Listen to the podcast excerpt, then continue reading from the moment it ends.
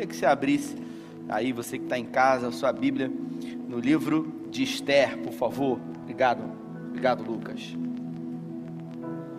Mandaram trazer o álcool gel aqui. Eu vou passar aqui no minha mão, que eu posso ter me contaminado aqui com o meu celular aqui. Então, abra a sua Bíblia aí no livro de Esther, uh, no capítulo 4, livro de Esther, no capítulo 4. Eu vou esperar você abrir, se você tiver com o celular e não puder abrir, acompanhe comigo aqui. A partir do verso 12. Isso, assim fica melhor para mim, a iluminação.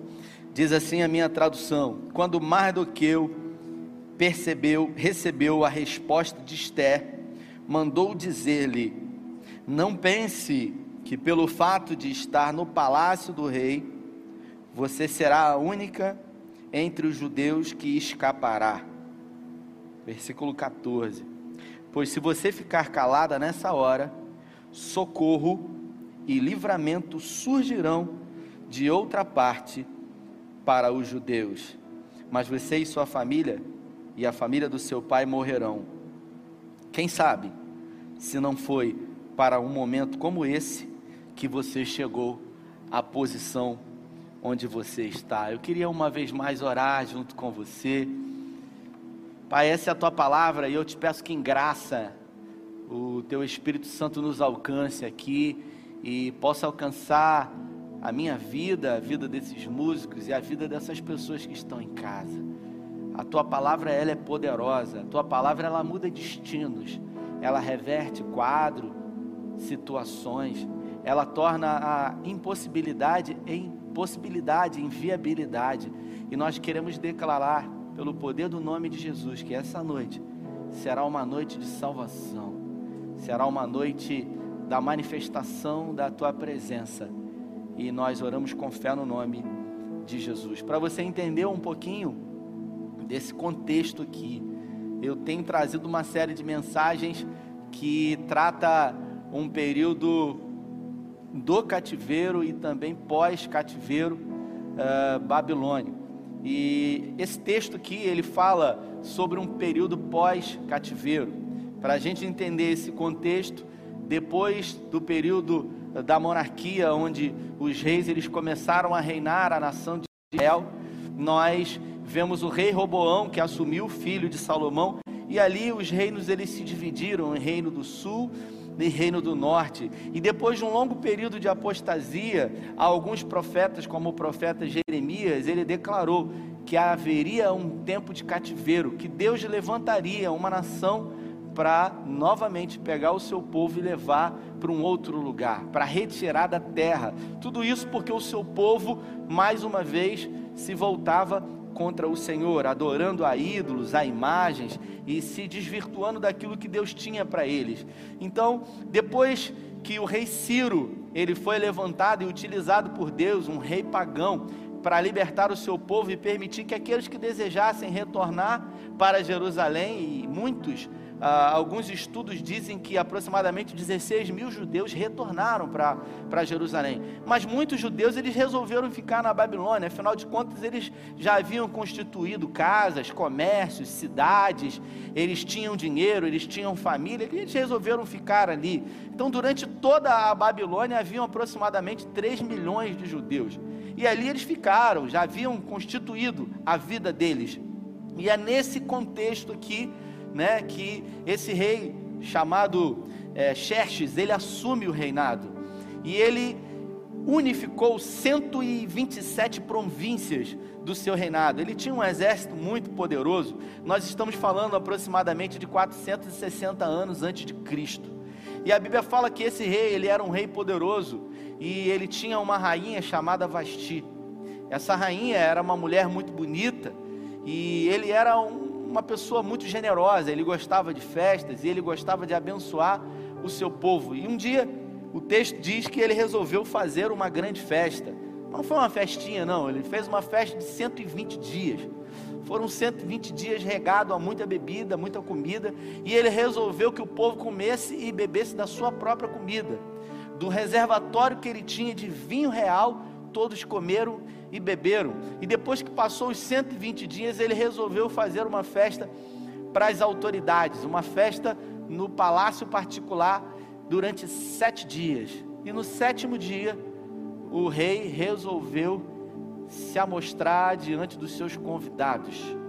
As escrituras dizem que ele se encontrava alegre, ou seja, ele já estava bêbado, já havia bebido muito, e depois de muito beber e muito comer, ele resolveu mandar os seus súditos chamar a sua rainha Vasti para que ela se apresentasse, para que ela pudesse ser oferecida, ou melhor, para que ela pudesse ser mostrada como um objeto para aquelas pessoas.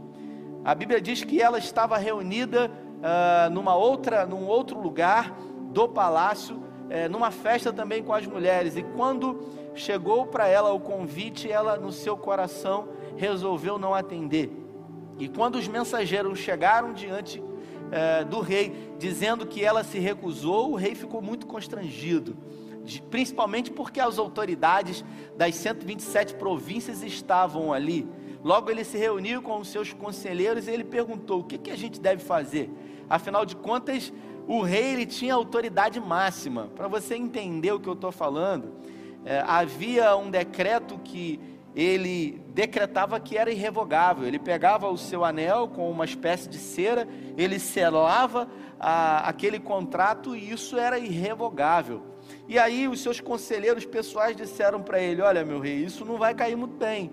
Então, a gente aconselha que o Senhor lance um decreto para que Vasti nunca mais se achegue à tua presença. Afinal de contas, se as outras mulheres ficarem sabendo que uh, Vasti não obedeceu o Senhor, todas as mulheres vão passar a mandar nos seus maridos. Eu acho que isso não adiantou da época, porque no tempo de hoje aí o negócio está mais ou menos assim. Mas vamos seguir ao texto aqui.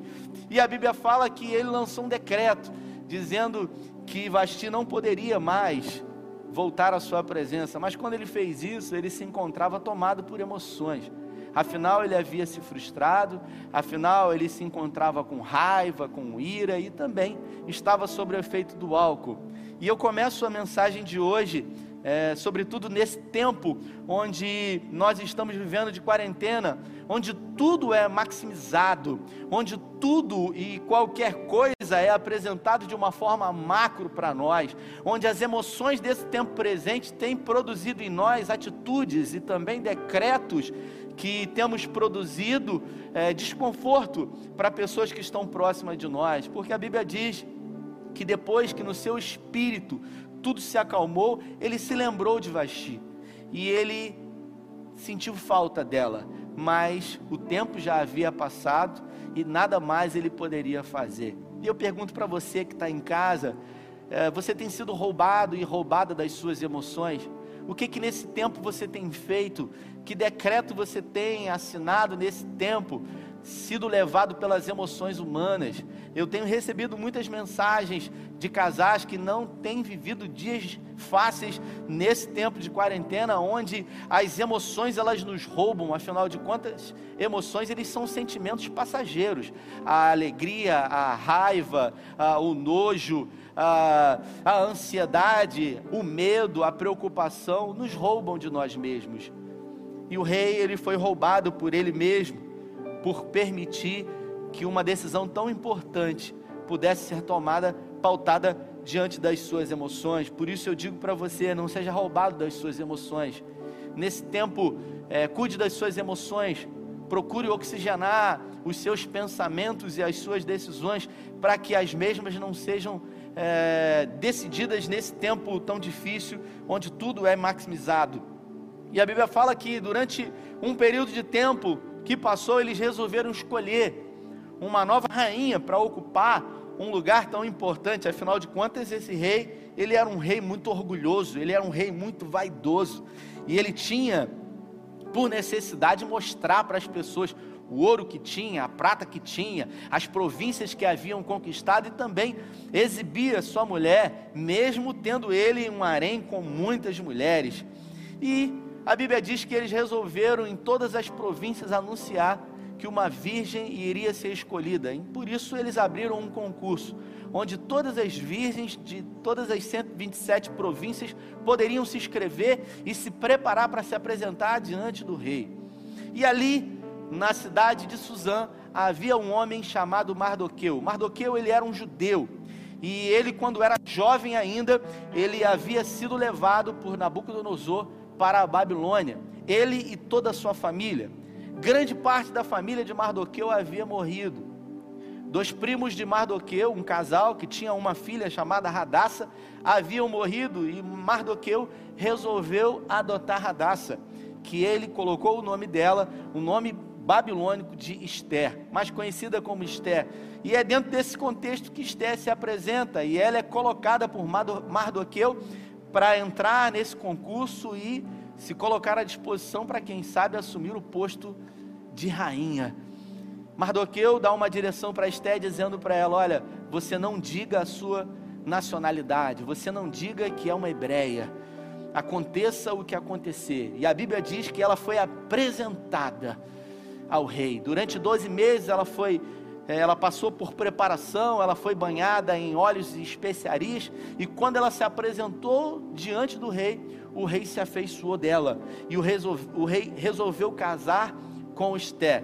Ela, junto com o rei, participou de um grande casamento, e agora o seu pai, assim, de criação, Mardoqueu, sempre ficava aos arredores do palácio para saber como ela estava, para saber o que ele poderia fazer para ajudá-la. E é num desses dias que Mardoqueu ele se encontrava pela porta do palácio, que ele vê dois oficiais do rei discutindo e falando sobre um plano, sobre um projeto. Afinal de contas, esses dois homens se encontravam insatisfeitos e resolveram criar um plano para poder matar o rei. E aí Mardoqueu, ao saber disso, providencia logo que Esther fique sabendo para que o rei possa tomar providências sobre isso. É dentro desse contexto que é investigado e esses homens são presos, condenados à morte. E aí Mardoqueu conseguiu salvar a vida do rei, mas nada o rei fez para ele. O rei declarou que tudo aquilo que acontecesse durante o período do seu reinado deveria ser escrito nos livros das crônicas do rei. O tempo passou e foi levantado sobre o posto mais elevado abaixo do rei um homem chamado Amã, um homem que havia recebido do rei Xerxes o seu anel real e com esse anel no dedo ele poderia produzir qualquer coisa. Amã, ele era um homem vaidoso, tanto ou mais vaidoso do que o próprio rei. Escute o que eu vou dizer para você a vaidade, o orgulho estão nas classificações entre os piores pecados que o homem pode cometer. E eu digo sem sombra de dúvidas que a vaidade, que o orgulho nesse tempo de quarentena tem produzido hiato, tem produzido separação, segregação.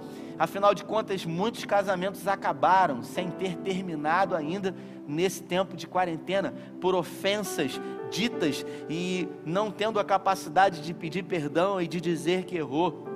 Amã ele era um homem vaidoso e ele tinha a necessidade de ter o aplauso, de ter a adoração dos outros. Por isso, ele resolveu lançar um decreto que onde quer que ele passasse, que as pessoas ao olharem para ele se prostrassem diante dele, rendendo a ele a adoração e louvor.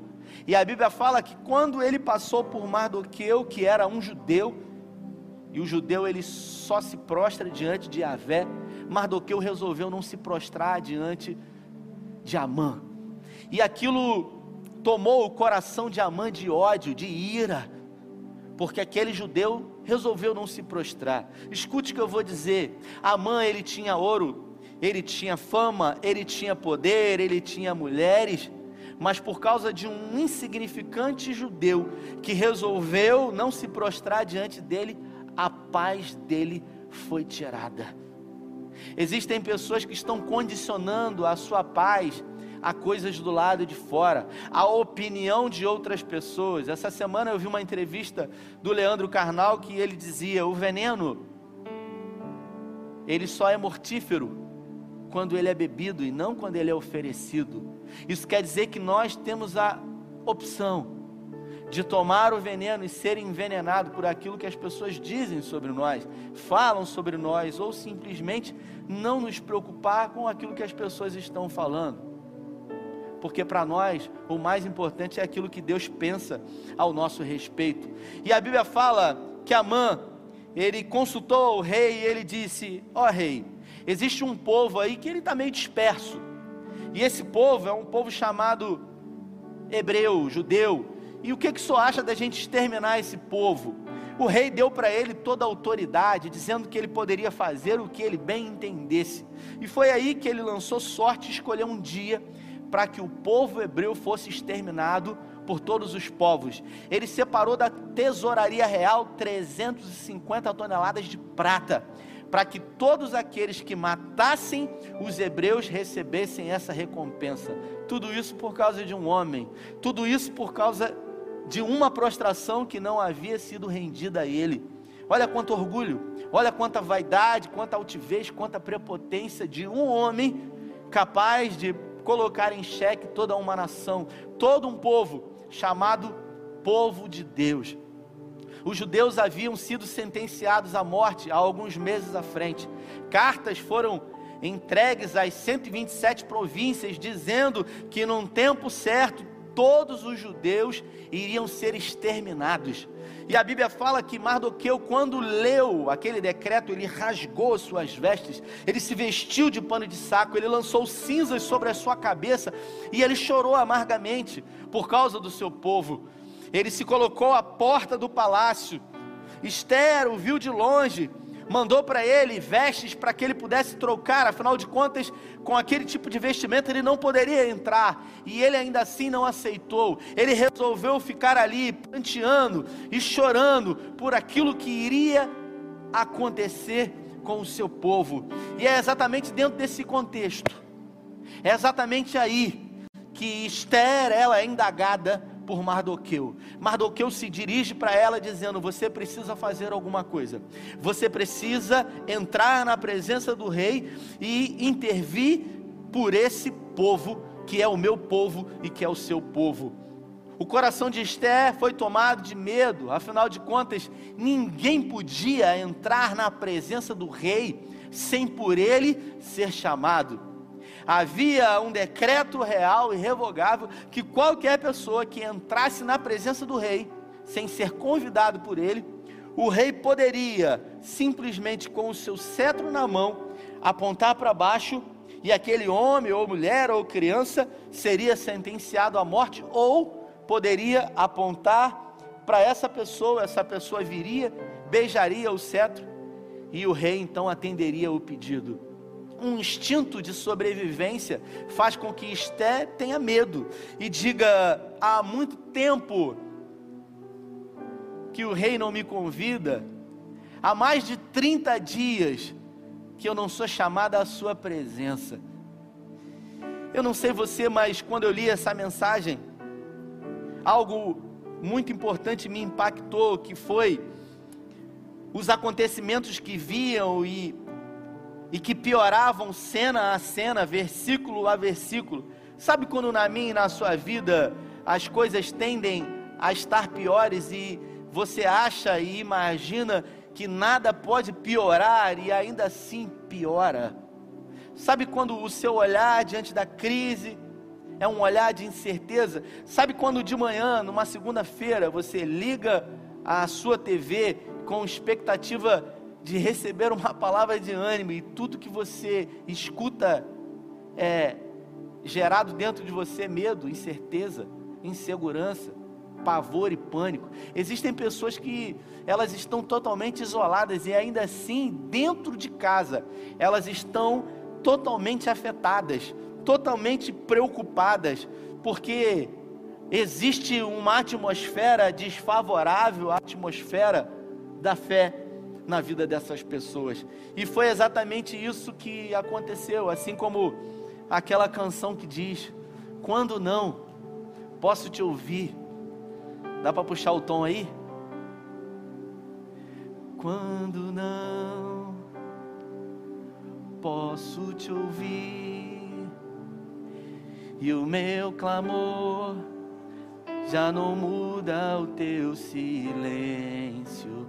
Você imagina um tempo de clamor a Deus e o seu clamor ele não muda o silêncio de Deus.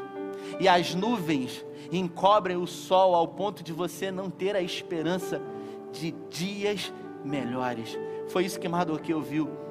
Havia sido sentenciado à morte, sem a capacidade sequer de produzir defesa a ele mesmo.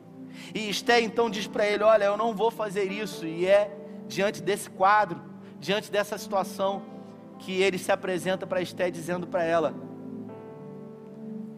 Quem sabe não foi para esse momento que você foi colocada aí. E ele diz mais: Quem sabe, se você não fizer isso hoje, Deus certamente levantará alguém para fazer no seu lugar. Isso mostra para nós que Deus ele é Senhor da história. Ainda que Radassa ou Esté não tivesse a capacidade de se colocar como a salvadora do teu povo, Mardoqueu diz: se não for você, será alguém.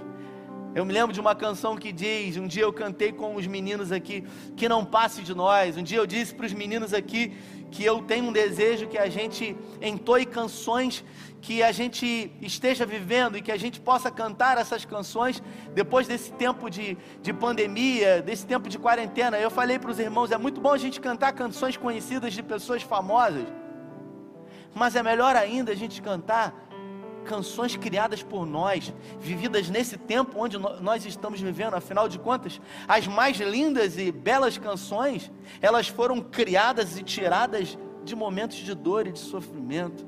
Se você pudesse retirar uma canção desse tempo que você tem vivido, que tipo de canção você produziria para Deus?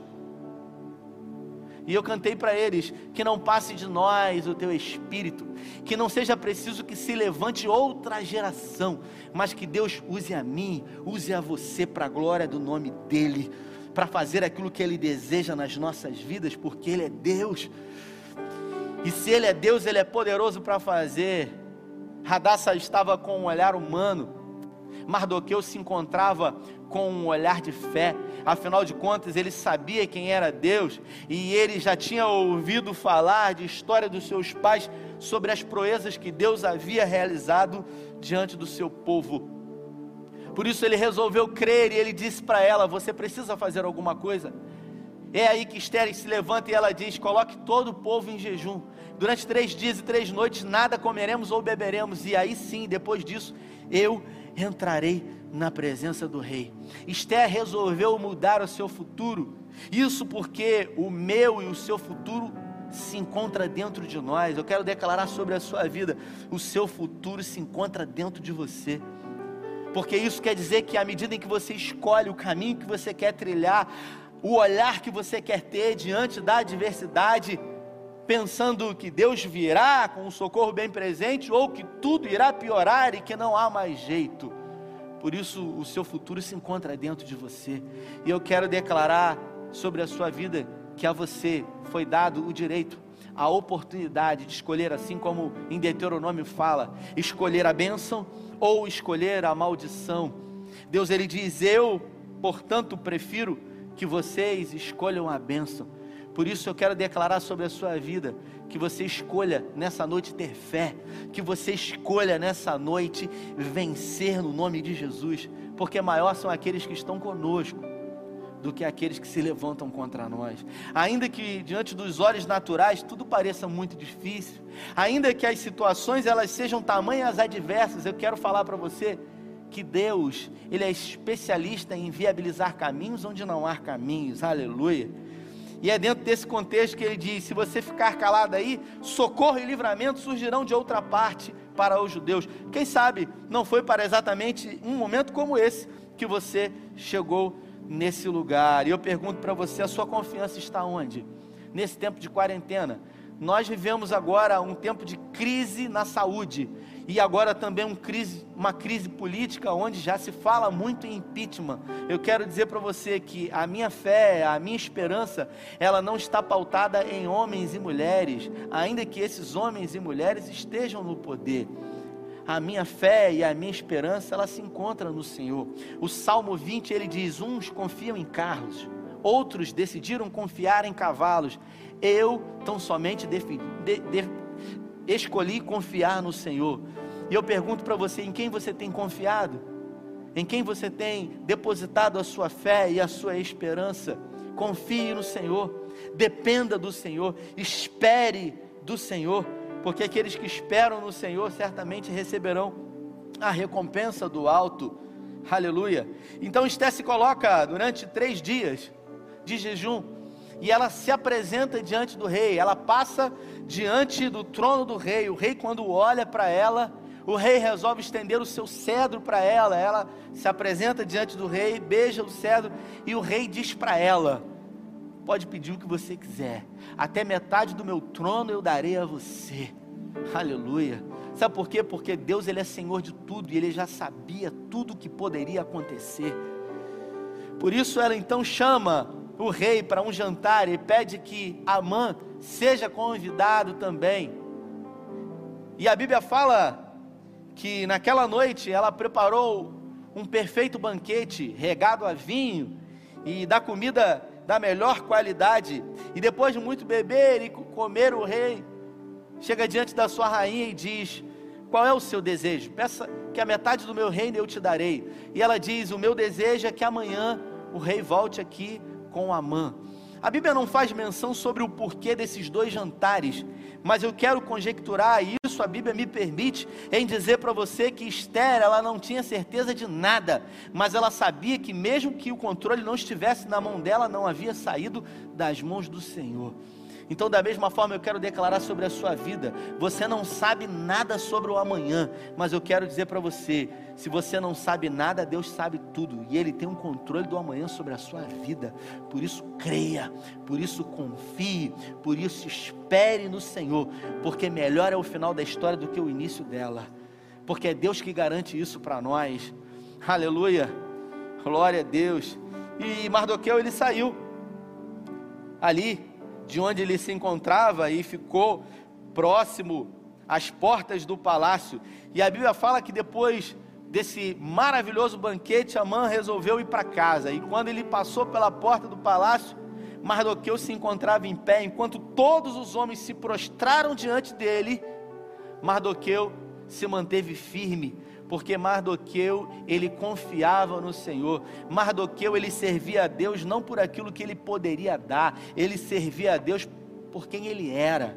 Ele conhecia o Senhor não somente de ouvir falar, afinal de contas, o seu povo havia sido liberto, sendo usado um rei chamado Ciro, estrangeiro para libertar o seu povo. Esse é o nosso Deus que escreve onde não há caminhos como o profeta Naum, no capítulo 1, diz que os caminhos do Senhor são no meio da tempestade e no meio da tormenta. E quando ele foi para casa feliz da vida, afinal de contas, ele havia sido o único rei, o único homem, chamado para um jantar particular com o rei e com a rainha. Mas o simples fato de Mardoqueu não se prostrar tirou a alegria do coração dele, porque a alegria que ele tinha era uma alegria circunstancial, uma alegria efêmera, uma alegria passageira, uma alegria que o mundo pode dar, uma alegria como muitas pessoas hoje têm, pautadas em coisas.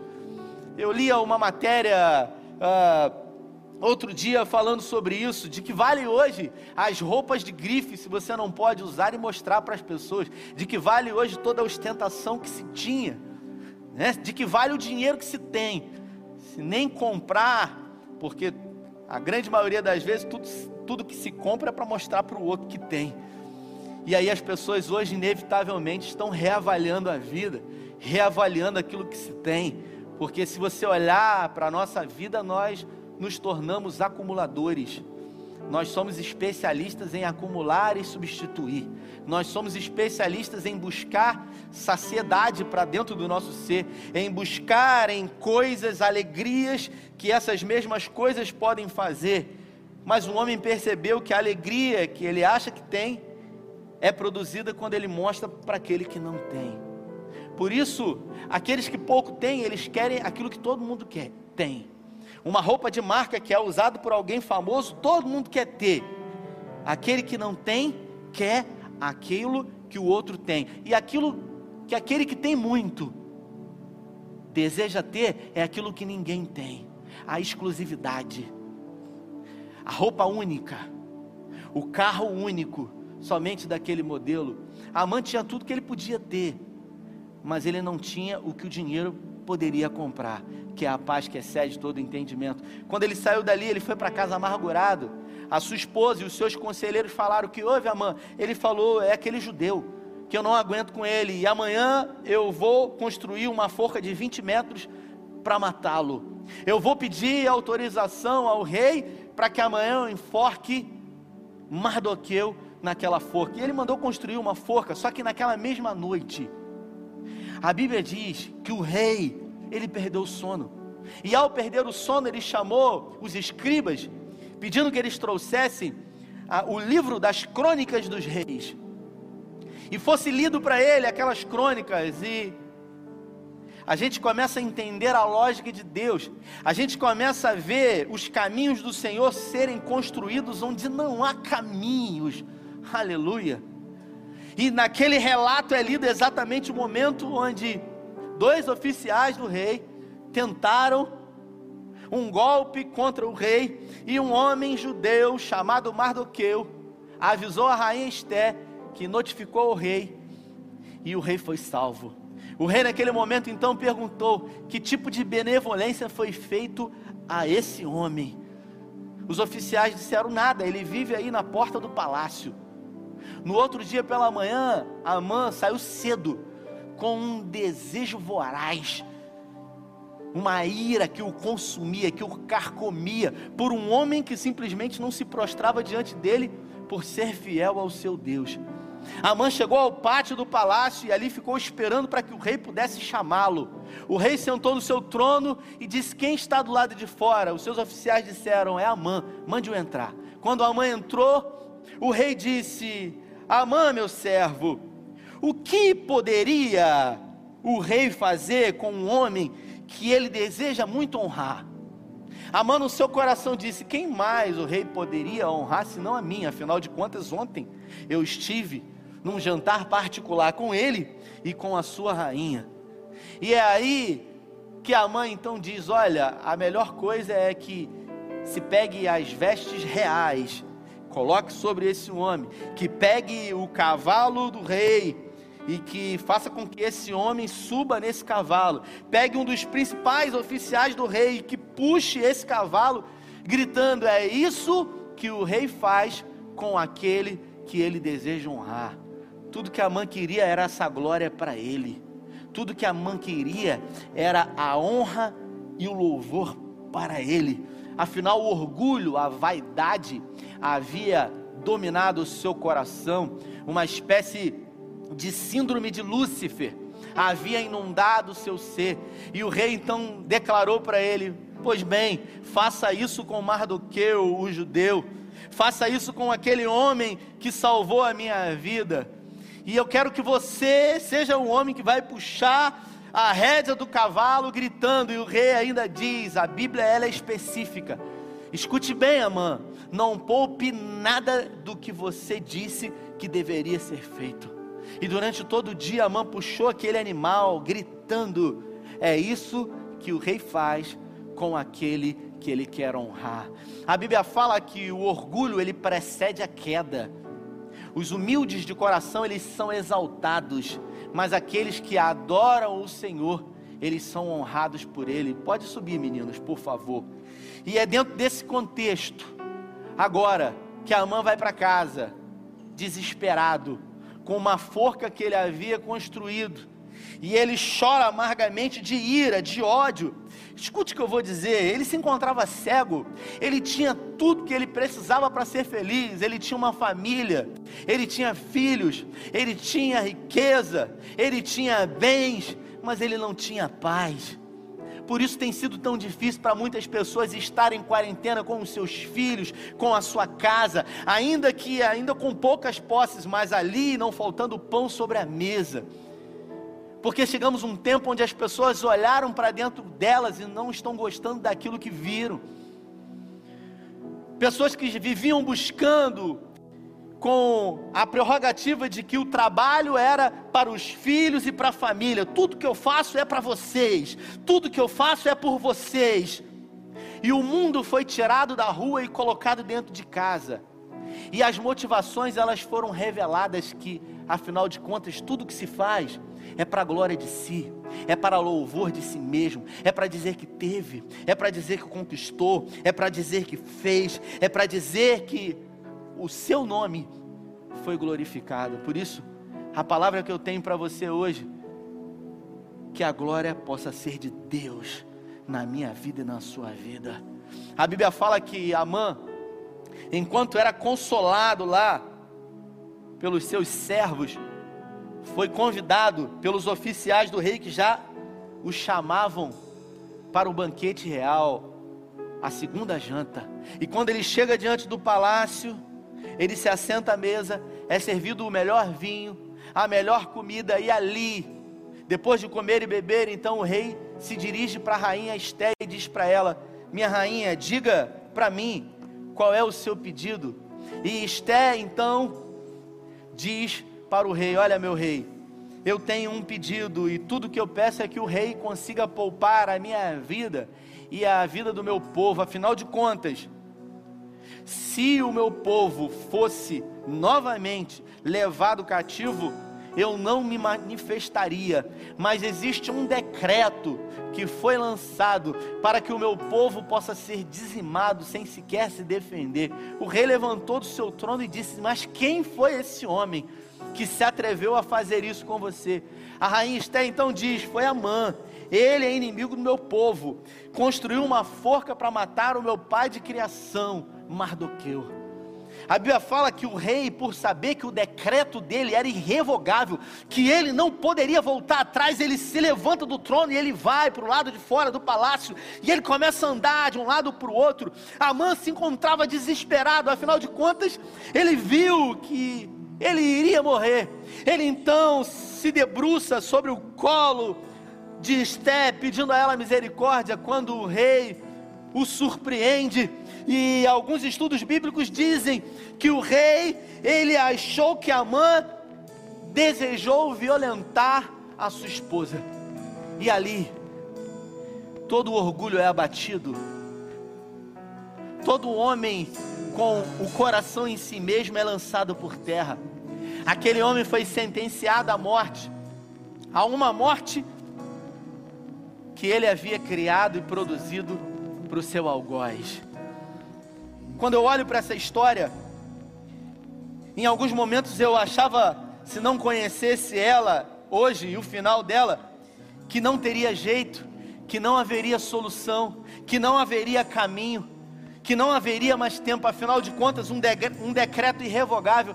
Escute o que eu vou dizer: Deus, Ele é especialista em construir caminhos onde não há caminhos, Ele é especialista em trazer solução para onde não há mais solução. Deus é especialista em mudar quadro, em reverter situação. Por isso, você que está desesperado, que não sabe o que fazer, que está preocupado sobre pós-quarentena, escute o que eu vou dizer para você. Você não sabe o que vai acontecer, mas Deus já sabe o que vai fazer na sua vida, porque Ele é Deus porque Ele controla todas as coisas, porque Ele se move não de uma forma humana e natural, Ele se se move de uma forma sobrenatural para mostrar para mim e para você que Ele é Deus, que os caminhos dele são caminhos perfeitos aos olhos dele. Ele constrói caminhos onde não há caminhos. E a Bíblia fala que Mardoqueu ele foi colocado no lugar de Amã. O anel que se encontrava no dedo de Amã foi colocado no dedo de Mardoqueu. E Mardoqueu então aconselhou o rei para levantar um outro decreto dizendo que se uma vez que o anterior não poderia ser derrubado, que pelo menos todos os judeus, ao serem exterminados, eles pudessem se defender. E foi aí que aconteceu uma das guerras mais fantásticas da Bíblia. Porque no dia de Purim, exatamente nesse dia, uma das principais festas judaicas, os judeus eles mataram 70 mil homens se defendendo, e todos viram que um povo pequeno e aos olhos naturais se encontravam indefesos. Com o braço forte do Senhor conseguiu se defender e permanecer vivo na terra, porque o Senhor era com eles. Ninguém pode contra o braço forte do Senhor. Assim como essa canção que diz que se o mar se levantar, se o mar da vida se levantar contra você, contra a sua casa, contra a sua família, eu quero dizer para você que Deus, ele vai pegar você, ele vai colocar você de pé e ele vai construir um alicerce onde a água, ele vai construir para que você passe de uma maneira inabalável. Na história dos homens e mulheres de Deus, Deus, ele se mostrou um Deus presente. Por isso eu quero dizer para você, tudo que Deus deseja e tudo que ele fez foi para provar para mim e para você que ele deseja que confiemos nele, tão somente nele. Eu queria que você adorasse a ele. Se você pode, em nome de Jesus, eu queria que você colocasse diante dele a sua preocupação, o seu medo, porque ele tem cuidado de você. Que a partir de agora você possa ser como Mardoqueu, um homem que, mesmo não vendo uma solução para os seus problemas, simplesmente decidiu confiar. Confie no Senhor, dependa dEle, porque Ele virá ao seu socorro.